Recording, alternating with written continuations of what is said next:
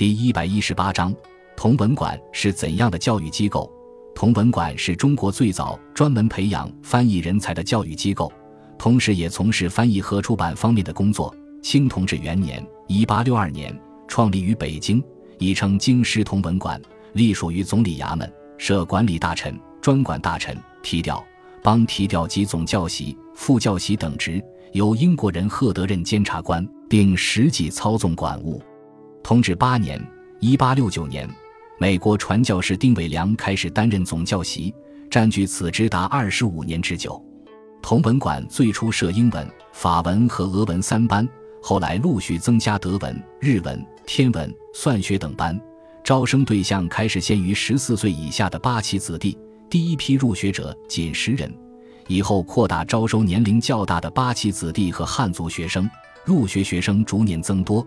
其后只招收正途人员及科举出身的举人、进士和五品以下的京外官员，且年龄均在三十岁以下。学生毕业后大多担任政府议员、外交官员、洋务机构官员、学堂教习等。